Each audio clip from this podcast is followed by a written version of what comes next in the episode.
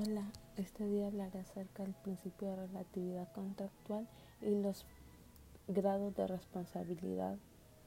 La primera pregunta es, explique cómo debe entenderse el principio de relatividad contractual. El principio de relatividad contractual se aplica en primer lugar al objeto del contrato. En el sentido de que sus efectos se refieren a este, se aplica en segundo lugar, a las personas bajo este segundo aspecto, los convenios no producen efectos sino entre las partes, ya sea que haya intervenido directa o personalmente en el contrato o que hayan figurado en él por medio de un mandatario. Se encuentra en nuestra legislación, al menos no de forma expresa, pero podemos hacer referencia al, que, al artículo 1416 del Código Civil nos habla de este principio.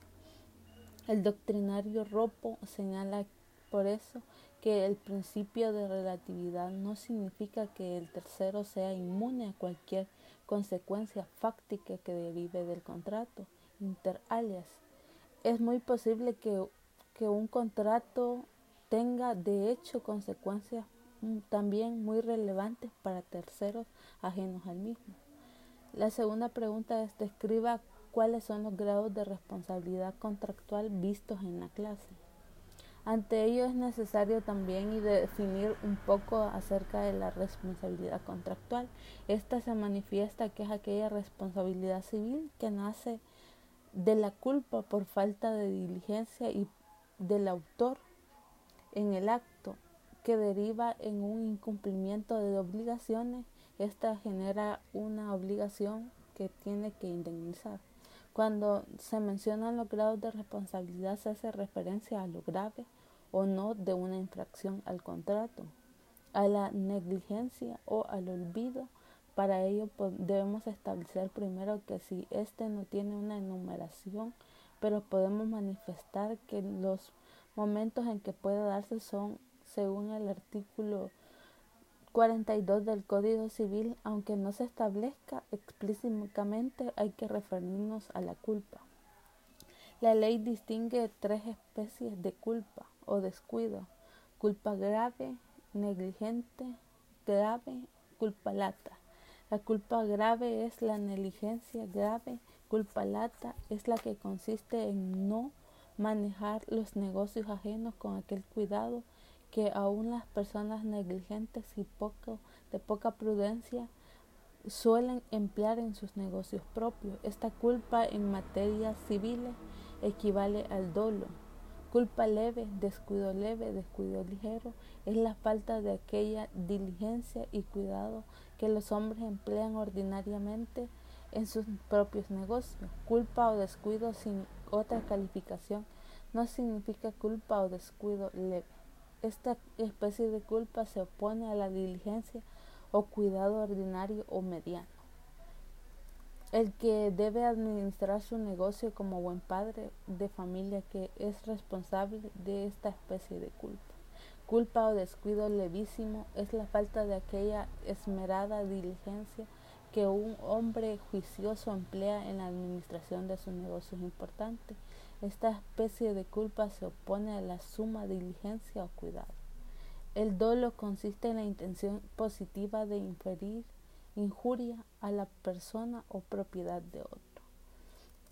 También puede decirse que estos grados se encuentran presentes cuando se mencionan los grados de responsabilidad también se hace referencia a lo grave o no de una infracción al contrato la negligencia o el olvido de ello, para ello debemos establecer primero los momentos que puede darse, que son la etapa precontractual. en la etapa precontractual se puede dar la culpa in contraendo, debido a que la diligencia contractual es requerida en las relaciones contractuales en vía de formación del mismo modo que las relaciones establecidas. La inobservancia de ello dará lugar en un, en un, como en otro caso, a la acción contractual para la indemnización de daños y perjuicios. La otra es la etapa postcontractual. Se, se habla de culpa postcontractual cuando el contrato se ha cumplido o perfeccionado y es entonces cuando algunos tratadistas, entre ellos los hermanos Henry y León, y consideran que las partes pueden incurrir en una responsabilidad posterior para el caso de un técnico se obtienen datos confidenciales de la fabricación de un producto determinado y luego aprovecharse de ello poniéndose a las órdenes de la competencia, no obstante el contrato haya terminado. Ya para finalizando con los grados de responsabilidad, también podemos abordar el perjuicio. En el artículo 427 del Código Civil, inciso 1, por mí afirmado cuando se dice la indemnización de perjuicio comprende el daño emergente y el lucro cesante, lo que significa desde el punto de vista lógico el término perjuicio contiene el daño. La, la tercera pregunta es cómo deben de hacer las partes para evitarlo. Primeramente recordemos que estamos hablando de una negligencia, es decir, de una culpa. Para ello se deben de leer los, los que se han cometido tales grados de responsabilidad contractual y de manera atenta verificar cada una de las etapas pertinentes al momento de celebrar un contrato, por lo que este tipo de problemas, eh, si no es más bien que debido a la falta de previsión del autor, al cual se le genera una obligación de indemnizar, pero ello no ha sido, aunque no haya sido planificado, al menos se entiende que conocía el peligro que podría incurrir, pero se confió en que no iba a ocurrir, por lo que podría entrar los dos tipos de culpa, consciente e inconsciente, lo que finalizo, las partes deben asesorarse bien en la materia contractual antes de, de plantear cláusulas, cláusulas dentro de un contrato. Gracias.